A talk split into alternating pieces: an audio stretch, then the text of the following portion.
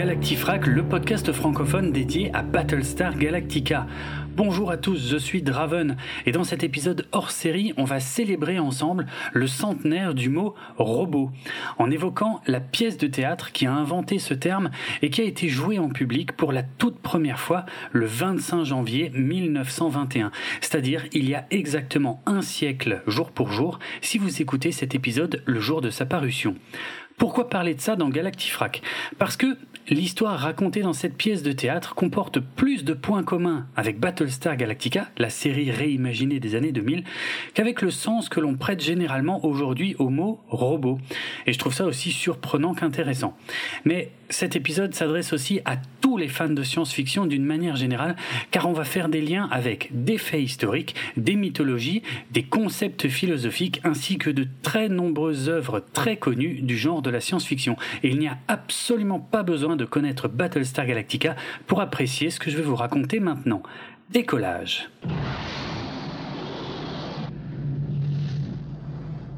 Tout d'abord, un mot sur l'auteur de la pièce dont on va parler, Karel Čapek. Il est considéré comme l'un des écrivains tchécoslovaques les plus importants du XXe siècle. Né en 1890 et mort à Prague fin 1938 à l'âge de 48 ans, il est l'auteur d'un peu plus d'une dizaine de romans et recueils de nouvelles et de sept pièces de théâtre.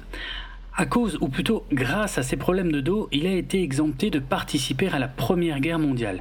Mais c'est une époque qui l'a fortement marqué quand même, et il passera la majeure partie de sa vie à combattre les extrêmes politiques et religieux de son époque via ses œuvres, mais aussi des articles de journaux. Parmi ses écrits les plus célèbres figurent justement deux romans très engagés. En 1922, il publie le roman dont le titre français est La fabrique d'absolu. Sous l'angle de la science-fiction, il raconte comment une nouvelle technologie se répand sur toute la planète et exacerbe la ferveur religieuse du monde entier jusqu'à provoquer des guerres de religion. En 1936, il publie ce qui est probablement son roman le plus célèbre, dont le titre français est La guerre des salamandres. Il y raconte la découverte d'une nouvelle espèce humanoïde proche des salamandres dans l'océan Pacifique. Au départ, les relations avec les humains sont cordiales et d'ordre commercial, mais la situation dégénère rapidement sous forme d'une guerre mondiale qui n'est pas à l'avantage des humains. Sous couvert de préoccupations écologiques, Chapek dénonce en vérité la montée du nazisme en Europe, préfigurant ainsi un conflit qu'il ne connaîtra pas de son vivant. Suite à la publication de ce roman, Chapek est l'un des noms les plus haut placés sur la liste des personnes à arrêter par la Gestapo. En mars 1939, seulement quelques mois après la mort de Karel Čapek d'un œdème pulmonaire, l'Allemagne nazie envahit la Tchécoslovaquie. Josef Čapek, le frère aîné de Karel qui est également écrivain et peintre, est alors arrêté par la Gestapo et il est envoyé dans le camp de concentration de Bergen-Belsen en Allemagne où il finit par mourir en 1945. Après la guerre, les œuvres de Karel Čapek deviennent difficiles à trouver car elles sont censurées par le Parti communiste contre qui l'auteur avait pris position dès 1924, ce qui explique en partie pourquoi le nom de cet auteur n'est pas plus connu aujourd'hui. Voyons maintenant la pièce de théâtre qui nous intéresse ici et qui est l'une des toutes premières productions de son auteur. Le titre de la pièce est composé des initiales R-U-R, qui signifie Rosumovi Universani Roboti. À l'international, c'est généralement le titre anglais qui est utilisé, à savoir Rossum's Universal Robots, qu'on peut facilement traduire en français par les robots universels de Rossum.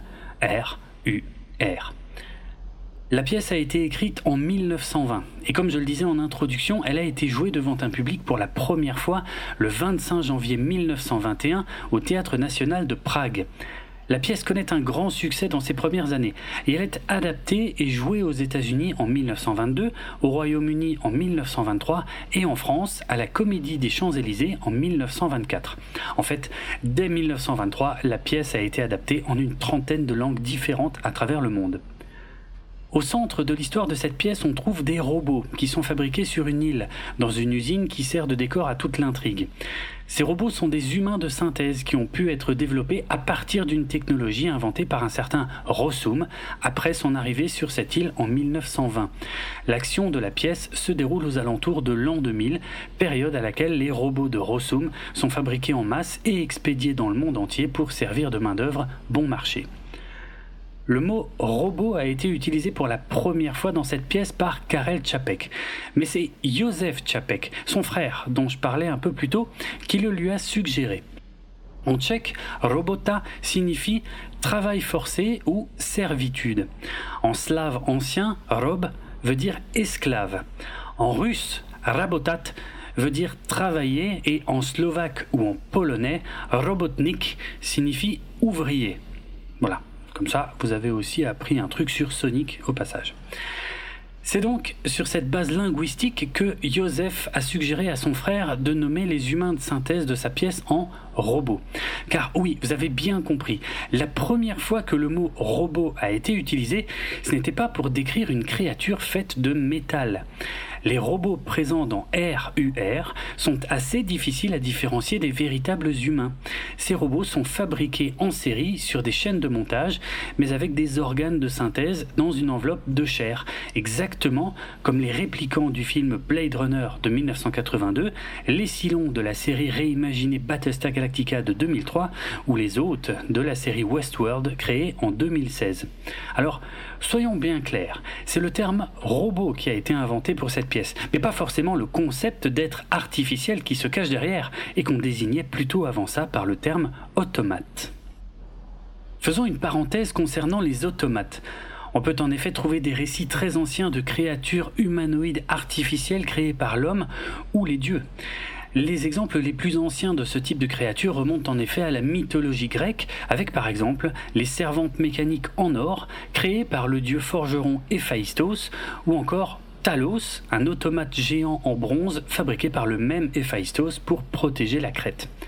Dans le même ordre d'idées, on considère généralement que le golem, une créature fantastique issue de la mythologie juive, partage un concept similaire puisqu'il s'agit d'une créature en argile fabriquée par l'homme afin de l'assister ou de le défendre tout en étant dénué d'une volonté propre puisqu'il doit obéissance à son créateur. En Égypte antique, entre le XVIe et le XIe siècle avant Jésus-Christ, on fabriquait déjà des statues animées en pierre, en métal ou en bois, qui étaient utilisées lors de cérémonies religieuses qu'on pouvait consulter pour des questions importantes. Ces statues pouvaient répondre d'un mouvement de tête grâce à un mécanisme intérieur. Dans la Chine antique également, il existe un récit du roi Zhou Mowang, le cinquième roi de la dynastie Zhou, qui a régné dans les années 900 avant Jésus-Christ, qui inclut un automate. Cet automate est soi-disant indiscernable d'un véritable humain, et il provoque la colère du roi lorsqu'il commence à draguer les dames de la cour. Mais le maître Yan calme le roi en ouvrant l'automate et en lui révélant ses systèmes internes. Il existe un récit similaire dans les Jatakas, des récits venus d'Inde qui racontent les vies antérieures de Bouddha et qui datent d'entre 300 et 400 après Jésus-Christ. D'autres récits indiens du XIe et XIIe siècle mentionnent une grande armée d'automates dont le secret a fini par être percé par l'empereur Asoka. Au-delà des mythes et légendes, on a trouvé des traces des premiers véritables automates à forme humaine qui auraient été construits autour des 9e et 10e siècles avant Jésus-Christ en Chine et qui auraient été capables de chanter et de danser au sein d'une grande tour qui faisait office d'horloge. On a aussi connaissance d'un théâtre de marionnettes automatisé activé grâce à un système hydraulique ou à vapeur sous le règne d'Alexandre le Grand quelques années avant l'an 0. Les Alexandrins auraient ensuite transmis leur savoir en la matière aux Byzantins, puis aux Arabes. L'un des plus célèbres ingénieurs mécaniques arabes s'appelait Al-Jazari et il aurait construit au XIIIe siècle une servante mécanique capable de servir le thé, une autre servante mécanique pour le lavage des mains, ainsi qu'un groupe musical entièrement composé d'automates. À partir des XIIe et XIIIe siècles, on trouve des traces d'automates construits en Europe, mais les premiers plans avérés décrivant précisément le fonctionnement interne d'un automate datent du XVe siècle et ils sont évidemment attribués à Léonard de Vinci. Ensuite, et jusqu'au début du XXe siècle, on a trouvé de nombreux exemples d'automates à travers le monde. L'un des premiers automates véritablement célèbres a fait le tour de l'Europe et de l'Amérique à la fin du XVIIIe et au début du XIXe siècle. On l'appelait le Turc mécanique et il s'agissait d'un personnage de taille réelle vêtu d'une cape et d'un turban qui était assis derrière un meuble en bois. Il avait apparemment la capacité de jouer et de gagner aux échecs et on pouvait ouvrir le meuble pour voir les mécanismes et les engrenages qui se cachaient en dessous. Il a battu de nombreux joueurs pendant plus de 80 ans, dont Napoléon Bonaparte ou Benjamin Franklin. Mais il s'agissait en fait d'une supercherie, dont le secret a été très bien gardé par une poignée de personnes pendant presque un siècle. Car en vérité, cet automate n'était pas du tout autonome.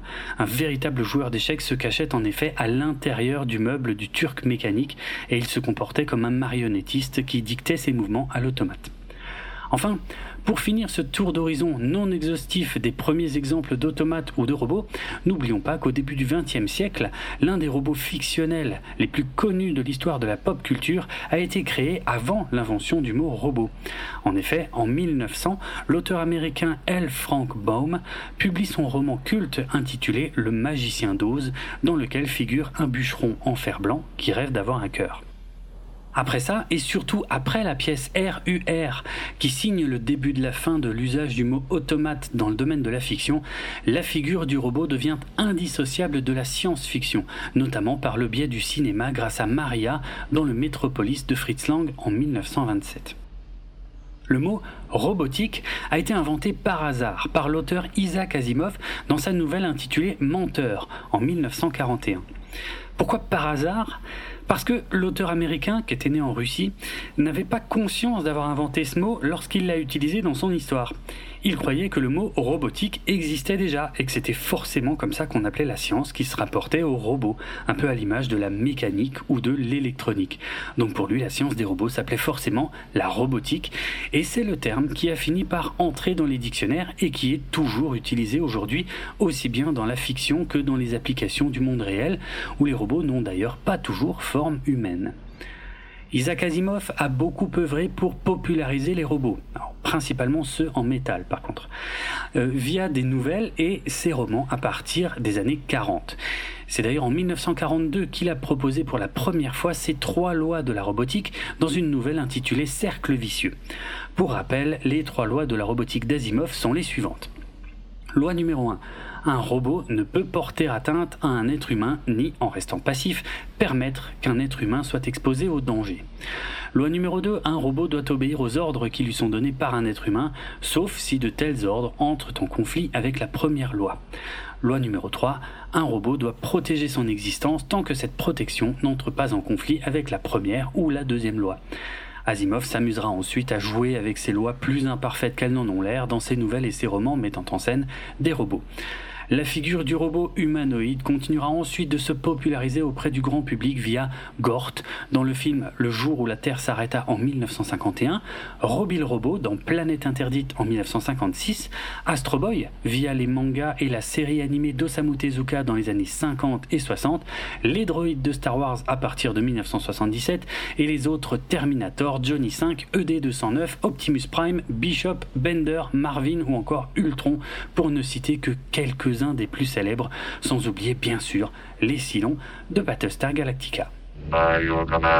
Mais revenons à la pièce RUR de Karel Čapek qui a été présentée pour la première fois au public en 1921 on a déjà vu un premier point commun avec Battlestar Galactica, dans le sens où les robots présentés ici ont une apparence humaine et sont très difficiles à différencier des véritables humains. Mais il y en a un autre. Cette première histoire mettant en scène des êtres de synthèse appelés robots raconte comment ceux-ci vont se rebeller contre leurs créateurs et tenter de les exterminer en totalité. Oui, RUR est une pièce de théâtre de science-fiction, ce qui déjà en soi n'est pas courant. Mais l'étendue de son action va bien au-delà des murs des scènes auxquelles on assiste durant son prologue et ses trois actes. D'ailleurs, cette pièce ne respecte pas tout à fait les trois règles du théâtre classique. Il n'y a pas d'unité de temps, la pièce se déroule en bien plus qu'une seule journée puisqu'il y a une ellipse de 10 ans entre le prologue et l'acte 1. Il y a une sorte d'unité de lieu, puisque tout se déroule sur la même île. Mais comme je le disais, l'importance de ce qui est discuté va bien au-delà de cet endroit géographique. Quant à l'unité d'action, elle est également contestable, car les enjeux ne sont pas tout à fait les mêmes d'un acte à l'autre. Alors, Voici un résumé d'une grande partie de l'œuvre. Si vous préférez découvrir la pièce par vous-même, vous pouvez arrêter votre écoute ici. Et vous trouverez dans les notes de l'émission un lien qui vous permettra de consulter ou télécharger le texte de la pièce dans sa toute première version française de 1924. Mais si vous préférez rester avec moi, on va résumer la trame générale de l'œuvre et surtout, on va en profiter pour faire des liens avec d'autres œuvres de science-fiction, mais aussi des grands thèmes classiques dans l'histoire de la SF dont on ira creuser les origines. Vous êtes prêts? C'est parti. Dans le prologue, l'action se déroule dans le bureau du directeur des usines RUR. Le personnage principal est Hélène Glory, ou Elena Glory en VO. Et elle vient d'arriver en bateau sur l'île où se trouve l'usine. Hélène Glory a une vingtaine d'années et elle est la fille du président Glory, un puissant industriel. Elle souhaite visiter l'usine de fabrication de robots et elle se présente au bureau du directeur Domine. Harry, Domine, est impressionné par la beauté de la jeune femme et il commence à lui raconter comment le vieux Rossum, qui a ensuite donné son nom à la compagnie, a tout d'abord découvert la technologie pour fabriquer des animaux de synthèse. Il voulait également fabriquer des hommes, mais il n'y arrivait pas. Et c'est ensuite son neveu, bien plus intéressé par les profits que par la prouesse scientifique, qui a trouvé comment produire des travailleurs parfaits, c'est-à-dire en leur enlevant toute forme de sentiment ou de loisir qui pourrait les dévier de leur travail. Hélène est horrifiée par cette révélation qui ne figure pas dans les livres d'histoire. Elle a également beaucoup de mal à croire que les employés qui entourent le directeur Domine sont des robots, car ils ont l'air vraiment humains. Ils ont des vêtements normaux et seul leur langage et leurs mouvements sont un peu saccadés comme des automates. Ils n'expriment aucune émotion sur le fait d'être démontés ou mis hors service et ils sont livrés par dizaines de milliers à travers le monde où ils servent de main-d'œuvre docile. Sur un quiproquo, Hélène révèle ensuite faire partie de la Ligue de l'Humanité, qui défend les droits des robots, qui veut les libérer et qui veut les traiter comme des hommes, avec par exemple le droit à une rémunération ou le droit de vote. Domine, qui a été rejoint entre-temps par cinq scientifiques et directeurs commerciaux, trouve l'idée ridicule. En effet, que ferait un robot d'un salaire? Puisqu'il n'aime rien, il ne désire rien acheter. À la fin du prologue, le directeur Domine fait sa demande en mariage car il vient de tomber éperdument amoureux d'Hélène et il la force à accepter car il sait que les cinq autres hommes qui viennent de faire sa connaissance en sont également tombés amoureux. Alors, c'est ainsi que se termine le prologue et je voudrais faire une parenthèse sur un aspect de cette pièce qui a très mal vieilli. Sans parler du fait que le directeur force Hélène à accepter sa demande en mariage alors qu'il la connaît depuis littéralement quelques minutes, ce qui est déjà révoltant en soi, il y a aussi le fait qu'Hélène peut à peine s'exprimer sans être immédiatement noyée sous les explications des directeurs ou des scientifiques qui lui démontrent à quel point elle n'a rien compris dans une séance de mansplaining qui fait aujourd'hui grincer des dents. Et ça continue malheureusement comme ça dans les actes suivants. À la fin du prologue, Hélène en arrive même à se trouver très bête d'avoir pensé aux droits des robots. Bon, refermons cette parenthèse. Pour l'acte 1, dix ans ont passé depuis le prologue, et l'action se déroule cette fois dans le salon privé d'Hélène sur l'île. À partir de là, les robots sont vêtus d'une blouse en toile recouverte de plaques de cuivre qui indiquent leur numéro d'identification. Le début de l'acte insiste sur le côté sacrilège de la fabrication des robots et sur le fait que cette offense à Dieu ne pourra que déclencher sa colère et provoquer une punition divine. Alors, ce qui est intéressant ici, c'est qu'il s'agit d'un thème récurrent dans la science-fiction, puisque de Frankenstein à Jurassic Park, en passant par Terminator, Matrix, Ex Machina, Westworld ou la série réimaginée Battlestar Galactica, les exemples d'humains qui finissent par être attaqués par leur propre création ne manquent pas dans l'histoire de la science-fiction. D'une manière générale, lorsque les humains se prennent pour Dieu et tentent de créer des êtres doués de raison, ça finit rarement bien. Mary Shelley avait bien perçu ce thème dans son roman Frankenstein, paru en 1818, qui est considéré comme la toute première œuvre de science-fiction. Le sous-titre du roman Frankenstein est en effet le Prométhée moderne, et c'est bien de ce mythe qu'il s'agit à la base. La légende, racontée pour la première fois au 7e siècle avant Jésus-Christ, veut que le titan Prométhée ait volé le feu aux dieux de l'Olympe pour en faire cadeau aux hommes qu'il venait de créer. Ça a provoqué la colère de Zeus, qui a condamné Prométhée à être attaché à un rocher et à se faire bouffer le foie par un aigle tous les jours pour l'éternité, sachant que ce foie repousse toutes les nuits. L'une des significations de ce mythe, c'est que Prométhée a offert aux hommes les arts et les sciences, ce qui allait beaucoup plus loin que ce que Zeus lui avait demandé à la base.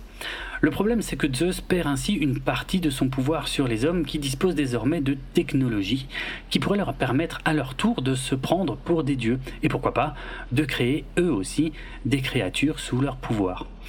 Vous l'avez probablement compris, ce qui ressort du mythe de Prométhée, c'est que le fait de se prendre pour Dieu n'est pas une simple désobéissance.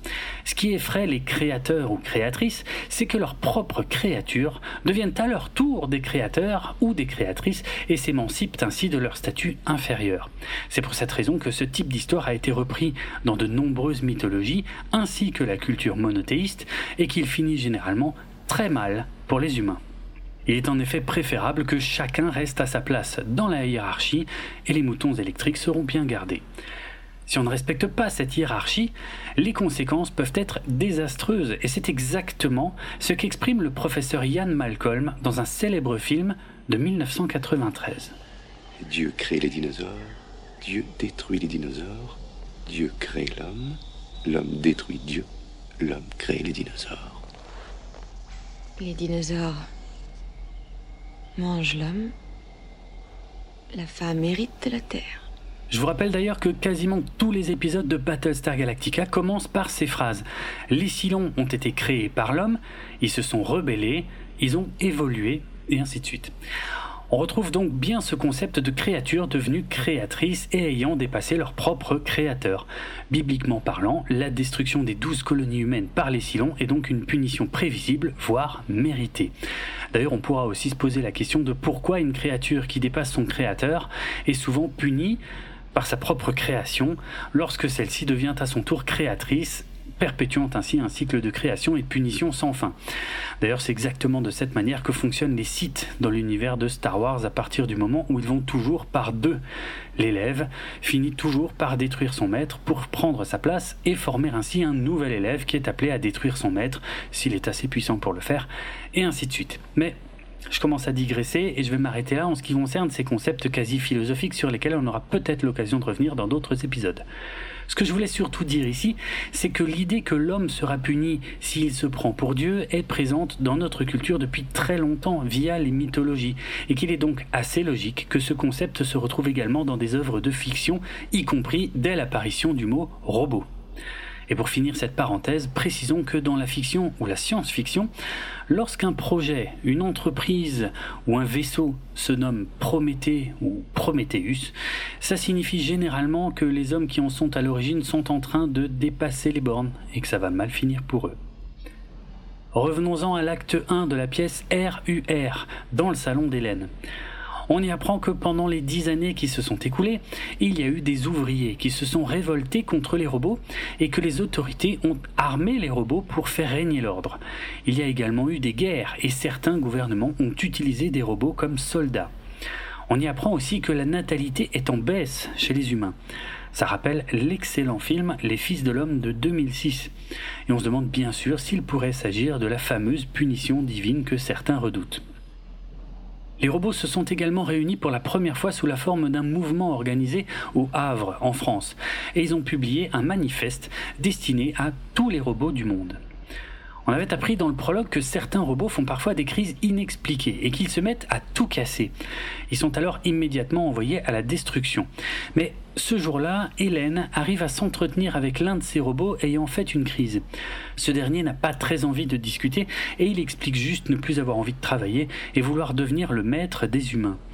Un docteur en profite pour faire un test de réaction émotive sur ce robot en lui disant des choses choquantes et en observant la réaction de sa pupille. Cet élément précis n'est pas sans rappeler le test de Turing réimaginé par Philippe Cadic plus de 45 ans plus tard, à savoir le test de Voigtkampf qui sert à différencier un androïde d'un humain dans son roman Les androïdes rêvent-ils de moutons électriques sorti en 1966. On retrouve d'ailleurs ce même test de Voigtkampf dans l'adaptation cinématographique de ce roman Blade Runner en 1982. Dans la pièce de théâtre, le but n'est pas de savoir s'il s'agit d'un homme ou d'un robot, et le docteur est surpris par la présence d'une réaction émotive, là où le robot ne devrait pas en avoir, bien qu'on apprenne ensuite qu'il a conçu de nouveaux robots avec un peu plus d'émotion. La théorie qui prédomine est que les humains ont cessé d'avoir des enfants car il n'y a plus besoin de main-d'œuvre dans le monde avec cette profusion de robots. Hélène semble soudainement réaliser quelque chose et elle se décide à brûler tout un tas de papiers. On apprend ensuite que la révolte des robots à travers le monde semble s'être arrêtée, ce qui réjouit les directeurs et scientifiques de l'usine qui révèlent à Hélène que de toute façon, il n'aurait rien eu à craindre d'un soulèvement de robots. Selon eux, ils n'avaient qu'à menacer les robots de cesser de les fabriquer, car ils sont les seuls à connaître le secret de leur conception. Ils vont même plus loin, en affirmant que pour réduire les risques de nouvelles insurrections mondiales de robots, ils vont désormais fabriquer des robots qui ne seront plus universels, mais nationaux. Les robots nationaux seront de différentes couleurs et surtout ils parleront différentes langues, ce qui leur compliquera la tâche pour s'allier dans le monde entier. Le symbole des hommes se prenant pour Dieu afin de contrôler la population mondiale des robots est à nouveau très présent dans cette idée. À la fin de l'acte 1, il s'avère finalement que les réjouissances des dirigeants étaient prématurées, car en vérité le manifeste des robots du Havre vient d'être distribué sur l'île. Celui-ci encourage tous les robots à massacrer l'humanité tout entière, aussi bien les hommes que les femmes, en faisant bien attention à ne pas détruire les outils de travail. Lorsque les hommes prennent conscience de ce qui est dit dans ce message, il est déjà trop tard, car l'usine est encerclée par les robots et les sirènes sont en train de sonner l'assaut.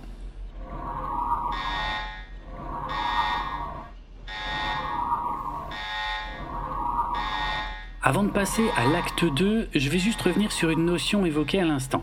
Celle qui dit que les robots auraient plus de mal à se coordonner pour atteindre leur créateur s'ils parlaient des langues différentes. Cela fait bien évidemment référence au mythe de la tour de Babel qui figure dans la Genèse au début de l'Ancien Testament de la Bible. L'histoire, vous la connaissez certainement. Les hommes veulent construire une immense tour qui leur permettra de toucher les cieux. Or, les cieux, c'est le royaume de Dieu, et celui-ci ne veut pas que les hommes puissent s'élever à son niveau, donc il mélange les langages des hommes, oui parce que à cette époque, tous les hommes de la terre parlaient soi-disant la même langue. Du coup, les ouvriers n'arrivent plus à se comprendre et à communiquer. Le projet de tour capote complètement et les hommes sont disséminés à travers toute la surface de la planète. Il existe de nombreuses interprétations symboliques et philosophiques de cette histoire, mais vous aurez probablement remarqué que le thème est similaire à ce que j'évoquais plus tôt, c'est-à-dire un créateur qui refuse que ses créatures atteignent le même niveau que lui et qui les punit, par anticipation cette fois-ci, pour les en empêcher. Isaac Asimov, le célèbre vulgarisateur de la robotique dont je parlais également plus tôt, avait théorisé que cette histoire servait notamment à expliquer l'existence d'une ziggourate inachevée dédiée au dieu Marduk dans la ville antique de Babylone. Les ziggourats étaient des édifices religieux mésopotamiens assez imposants qui ont existé à partir de 2000 ans avant Jésus-Christ. C'est donc la ville de Babylone qui aurait donné son nom à la ville de Babel qui hébergeait la tour dans la Bible. Quoi qu'il en soit, la légende de la tour de Babel est mentionnée dans d'autres œuvres de science-fiction que RUR, notamment plusieurs œuvres contenant des robots. Il est par exemple question de la tour de Babel dans le film Metropolis de Fritz Lang sorti en 1927, soit seulement six ans après la pièce RUR de Chapek. D'ailleurs, la conclusion, et donc le message de ce film culte, est que les problèmes qui enflamment la ville titanesque et futuriste de Métropolis pourraient être résolus si les hommes apprenaient à mieux communiquer. C'est quasiment un contre-pied de l'histoire de la Tour de Babel. Un autre film sorti en 2001 porte le nom de Metropolis. Il s'agit d'un animé d'origine japonaise inspiré d'un manga de 1949 d'Osamu Tezuka, qui était l'inventeur des mangas modernes et le créateur d'Astro Boy. Tezuka avait d'ailleurs adapté en version dessinée plusieurs nouvelles d'Isaac Asimov sur les robots, comme quoi tout se recoupe. Ce Metropolis est réalisé par Rintaro, qui était déjà aux manettes sur la première série animée Astro Boy des années 60, ainsi que sur les deux premiers films Galaxy Express 999, dans lesquels il est également beaucoup question de robots. Enfin, Metropolis a été écrit par Katsuhiro Otomo, qui n'est autre que l'auteur et le réalisateur du film animé Akira de 1988. Ce Métropolis animé est à la fois un hommage au film de Fritz Lang et au récit d'Isaac Asimov. Il raconte l'histoire d'un riche entrepreneur qui a construit une immense tour nommée Ziggurat. Grâce à un robot ayant l'apparence d'une jeune fille, cette Ziggurat doit lui permettre de devenir l'homme le plus puissant du monde, soit l'équivalent d'un dieu. Je vous recommande très fortement ce film animé au scénario riche en symboles et à la qualité d'animation exceptionnelle. Citons une dernière œuvre de science-fiction incluant des robots doués de sentiments qui fait référence à la tour de Babel. Il s'agit du Guide du voyageur galactique de Douglas Adams, qui était au départ une série radiophonique en 1978, puis une série de romans à partir de 1979, et enfin un film nommé H2G2 en 2005. Je ne vais pas parler de Marvin, le robot dépressif et parano qui a inspiré en 1997 le nom de la chanson Paranoid Android de Radiohead.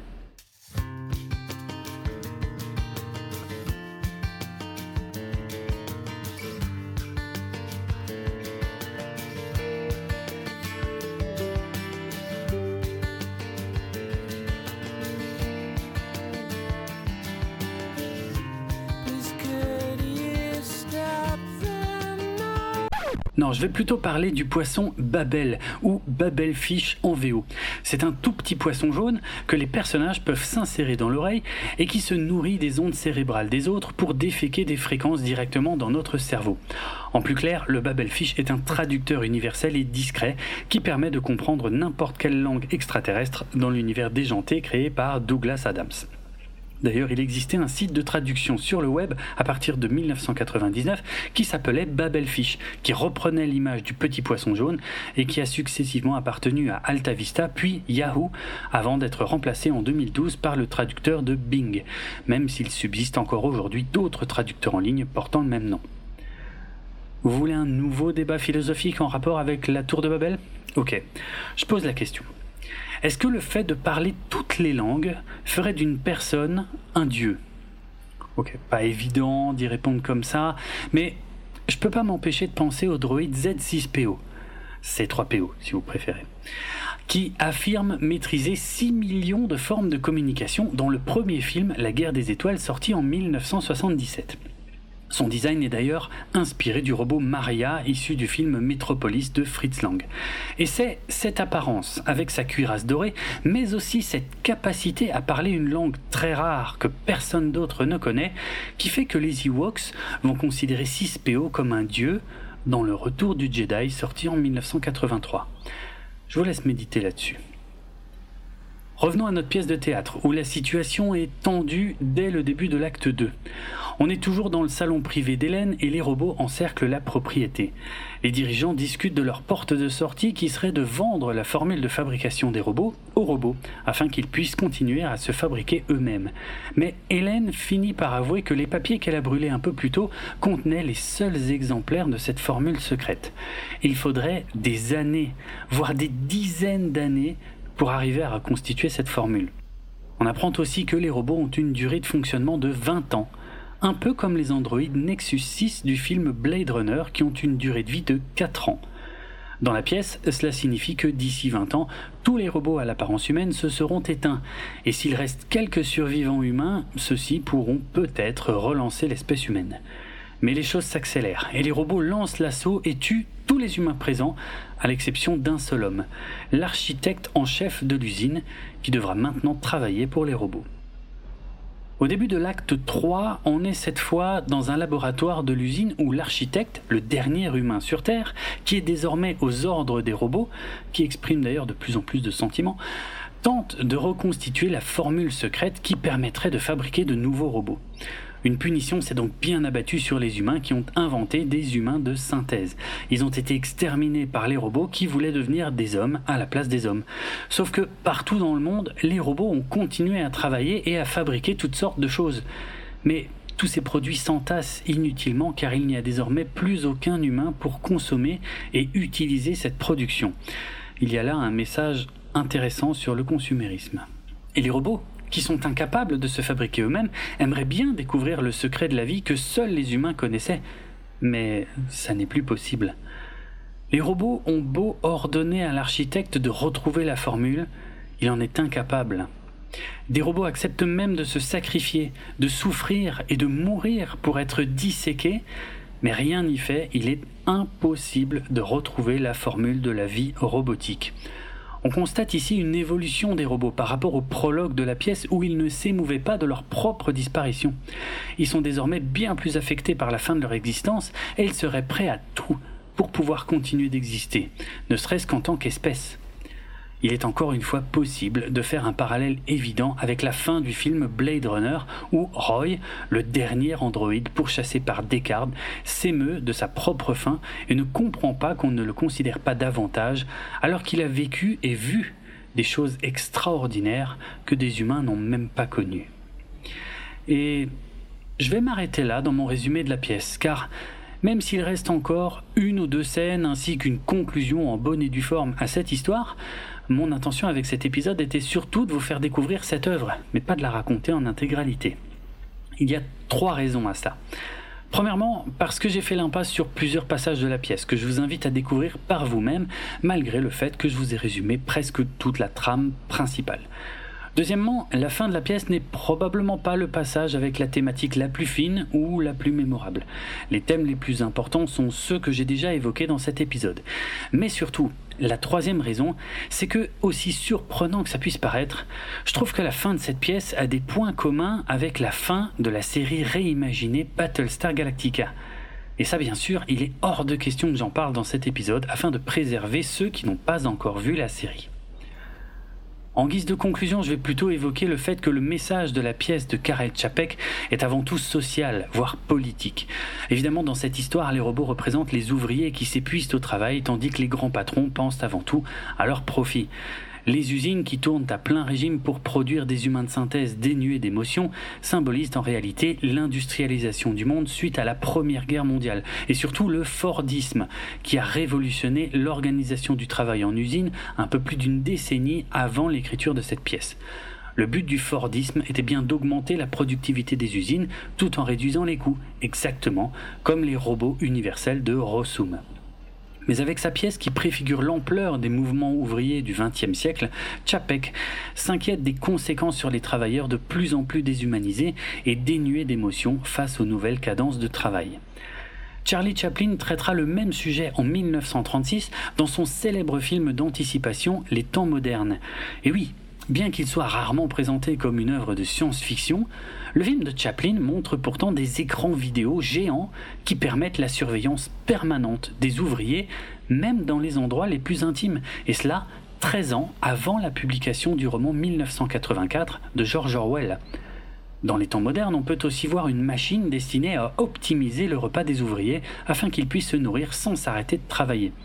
Mais surtout, on peut voir comment les cadences du travail industriel finissent par faire péter les plombs à Charlot, qui continue de serrer des boulons de façon incontrôlable, même lorsqu'il n'est plus sur sa chaîne de montage. On serait presque tenté de dire qu'il se comporte comme un robot. Et quand on connaît le véritable sens à l'origine de ce mot, c'est finalement assez logique. Voilà, la boucle est bouclée et on a fait un tour assez large de la notion de robot à travers l'histoire, la mythologie et l'étymologie de ce mot dont le sens a évolué avec le temps. J'espère que cet épisode un peu différent vous a plu. En tout cas, moi, je me suis éclaté à le préparer en faisant toutes sortes de recherches et en arrivant à créer des liens entre les nombreux thèmes abordés ici. N'oubliez pas que vous pouvez lire la pièce RUR de Karel Čapek dans sa première traduction française de 1924 en suivant le lien présent dans les notes de l'émission. Si vous souhaitez la télécharger pour la lire, je vous recommande les formats Word ou PDF car les formats pour liseuses EPUB et Mobi modifient la mise en page et rendent la lecture un peu plus complexe.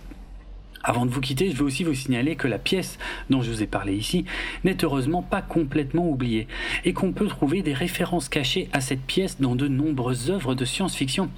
En effet, on peut voir ou entendre des références aux lettres RUR, au nom du créateur Rossum ou encore au nom de l'auteur Karel Čapek, dans un épisode de la série originale Star Trek de 1969, dans un épisode de Doctor Who de 1977, dans un épisode de la série animée Batman de 1992, dans un épisode d'Aux frontières du réel de 1995, dans un épisode de Futurama de 1999, dans la série Dollhouse de 2009, ou encore dans le jeu vidéo Deus Ex Mankind Divided de 2016 où on peut carrément assister à une représentation de la pièce dans une version dystopique de la ville de Prague.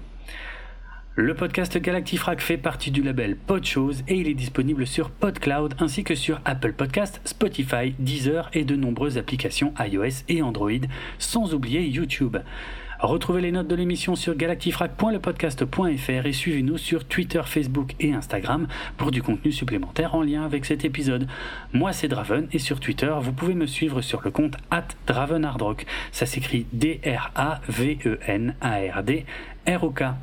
À bientôt Et, pour finir, c'est quoi votre plus ancien souvenir de robot à l'apparence humaine? Moi, je crois bien que c'était la série américaine des années 70, Holmes et Yo-Yo, avec deux flics, dont l'un, Yo-Yo, est secrètement un robot. Ou alors la série Petite Merveille des années 80 avec la petite fille robot Vicky qui était surpuissante et que la famille Lawson tentait de faire passer pour sa fille adoptive à moins que ce soit la série animée Astro Boy des années 80, qui a été mon tout premier dessin animé préféré que je classais au-dessus de tout le reste, sauf Albator. Bref, n'hésitez pas à me partager vos premiers souvenirs de robots humains sur les réseaux sociaux. Allez, à plus.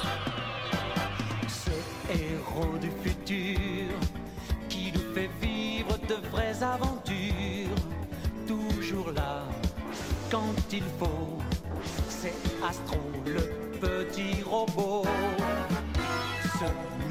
chevalier qui nous apprend à nous entraider, toujours là quand il faut.